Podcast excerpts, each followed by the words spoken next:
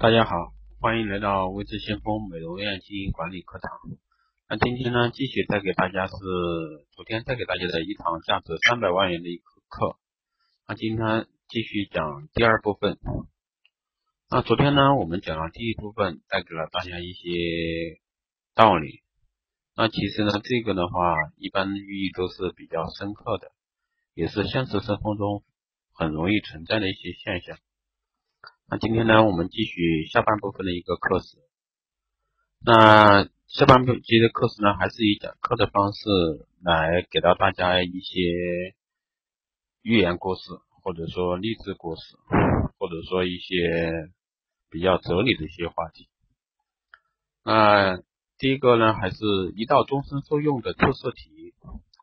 啊，这里就举个例子，你开着一辆车，在一个暴风雨的晚上。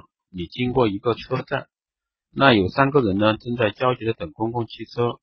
一个呢是快要离职的老人，他需要马上去医院。那一个呢是医生，他曾救过你的命，你做梦都想到达他。那还有一个呢是女人、男人，他是你做梦都想嫁娶的一个人。也许就错过就没有了，但你的车呢只能再坐下一个人，你会如何选择呢？那其实这个故事，我相信很多人都已经听过了。我不知道这是不是一个对你性格的一个测试，因为每一个回答都有他自己的一个原因。那老人快要死了，那你首先应该救他。你也想让那个医生上车，因为他救过你，那这是一个好机会报答他。那还有就是你的梦中情人，错过了这个机会，你永远不能遇到一个让你这么心动的人。那在两百个印证的。应征者中只有一个人被雇佣了，他并没有解释他的理由，他只是说了以下的话：那给医生车钥匙，让他带着老人去医院，而我则留下陪我的梦中情人一起等公车。那每个人我认识的人都认为以上的回答是最好的，但没有一个人，包括我在内，一开始就会想到。那给了大家一个小的理是：是否因为我们从没想过要放弃我们手中已经拥有的优势？那也就是这这个这里的一个故事讲的车钥匙。那有时呢，如果我们能放弃一些我们的固执、狭隘和一些优势的话，那我们可能会得到更多。这也就是这个哲理故事带给大家的一些启发吧。那下一个故事呢，是一个讲的是一个皮鞋的来历。很久很久以前呢，人类都还赤着双脚走路。那有一位国王呢，到某个偏远的乡间旅行。因为路面崎岖不平，有很多碎石头，刺得他脚又痛又麻。那回到王宫后呢，他下了一道命令，要将国内所有道路都铺上一层牛皮。他认为这样做不只是为自己，还是造福他的人民，让大家走路时不再受刺痛之苦。但即使是杀尽国内所有的牛，也筹不出不到足够的皮革，而所花费的金钱、动用的人力，更不知凡，更不知需要多少。虽然根本做不到，甚至还相当愚蠢，但因为是国王的命令，大家也只能摇头叹息。那这时呢，有一位聪明的仆人大胆向国王提出建议：“国王，为什么你要劳师动众，牺牲那么多头牛，花费那么多金钱呢？那你为何不只用两小片牛皮包住你的脚呢？”那国王听了以后很惊讶，他当下也领悟，于是立刻收回成命，改采这个建议。据说呢，这个就是一个脾气的由来。那这个故事的小哲理呢是想改变世想改变世界很难，但是呢改变改变自己则较为容易。那与其改变全世界，不如先改变自己。那将自己的双脚包起来呢，改变自己的某些观念和做法，以抵御外来的一个侵袭。当自己改变后，那眼中的世界自然也就跟着改变了。那如果你希望看到的世界改变，那么第一个必须改变的就是自己。那这里呢，还给了几个大家非非常好的一些哲理。那心所改变呢，态度就会改变；那态度改变呢，习惯就会改变；习惯改变呢，那我们的人生就会改变。那我们来总结一下这价值三百万的课给了大家的些是什么什么内容？那第一个呢，是所谓的铁饭碗，不是在一个地方吃一辈子饭，而是一辈子到哪里都有饭吃。这个思维大家一定要有。比如说我们经常说的，哎，国企对吧？能吃一辈子的铁饭碗，那能吗？那还有提国企，对吧？被分解、拆散、融合，对吧？所以说，最好的铁饭碗就是我们一辈子到哪都有饭吃。那第二呢，是把每一件简单的事情做好就不简单，把每一件平凡的事情做好就是非常不平凡的。那第三个呢，是生活的最高境界是宽裕、宽容，相处的境最高境界呢是尊重。那第四个呢，是从崇高到荒唐只有一步，从荒唐到崇高却没有路。那五呢是何为生老病死？生的要好，老的要慢，病的要晚，死的要快。那第六呢是傲不可长，悦不可纵，乐不可极，志不可移。第七呢是不与富交，我不贫；不与贵交，我不贱。那世界上呢只有想不通的人，没有走不通的路。那能力就像一张支票，除非把它兑成现金，否则毫无价值。啊，无论是你你是男人还是女人，做人要想成功，那下面就是我们必须要做到的。那第一个是这个现实社会，感情不能当饭吃。那贫穷夫妻百事衰，不要相信电影的故事情节，那只是个供许多陌生人宣泄情感的一个场所。只有不理智和不现实的人才会相信。那第二个呢，是给自己定目标，一年、两年、五年，也许你出身不如别人好，通过努力。那往往可以改变百分之七十的命运。那破罐子破摔呢，只能和懦弱做朋友。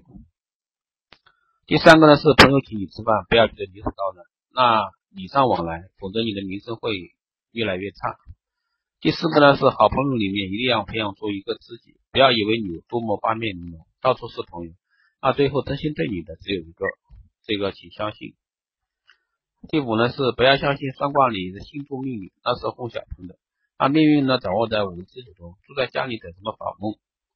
第六呢是不许人少，接触，但别在背后之人必定是是非之人，谨从口出。不能是少玩一场人国，你打不出房子、车子还有资本，都有那少农场、牧场啊、斗地主啊等一些高度吸引人思想的季节游戏。也许你的级别很高，但不代表你多么成功，反而会影响和占据你成功的时间，这也是大多人玩硬客的原因。第八个呢是世人都有惰性，这与生俱来的，但是我们后天可以改变这种惰性，因为有很多人正在改变。那对于某种事物或者生意，不要等别人做到了我才想到，不要等别人已经赚到钱了我才去想做。那没有人相信的市场和机遇，大家都相信的叫做成长。第九个是知道自己要干什么，夜深人静问问自己将来的打算，并朝着那个方向去实现，而不是无所事事的和做一些无所谓的事。第十个呢是出路，出路走出去了，总会是有路的。那困难、苦难困在家里就是难。啊，社会调查呢普遍认为，那作为女人呢，不要以倚老卖老，认为事业跟自己没关系，那以为自己就是洗衣做饭看孩子，那就是大错特错。那做人要做到万事孝为先，教同品之道，夫妻和谐，幸福万年长。但是这些呢，不是拿来用嘴说说就能办到的。那解放春年呢，要做到这些，需要付出很大的努力和辛苦。那当今现实的社会呢，需要你付出的很大的金钱。聪明的人都知道这个道理。那空闲时间不要经常上网做无聊的事和玩一些没有意义的游戏，读点文学作品，学习一些经营流程、管理规范、国际时事、法律常识。那这能保证你在任何聚会都有谈资。那。第十四个呢是宁可触发一千次来自各方面的信息，也不要放过任何一个有成功的机会。只有这样，你才不会去后悔买后悔药。那特别是现在信息泛滥的当今社会，那你要去捕捉一些信息是特别难的，因为信息量太泛滥。那第十五呢是要做一件事，成功之前没有必要告诉其他人，成功之后不用你说，其他人都会知道。那这就是信息时代所带来的一个效应。那确实是这样的，头发、指甲、胡子要打理好。社会是个排斥性的一个接受体，这星球所需要的是艺术家极其有限，请不要冒这个险。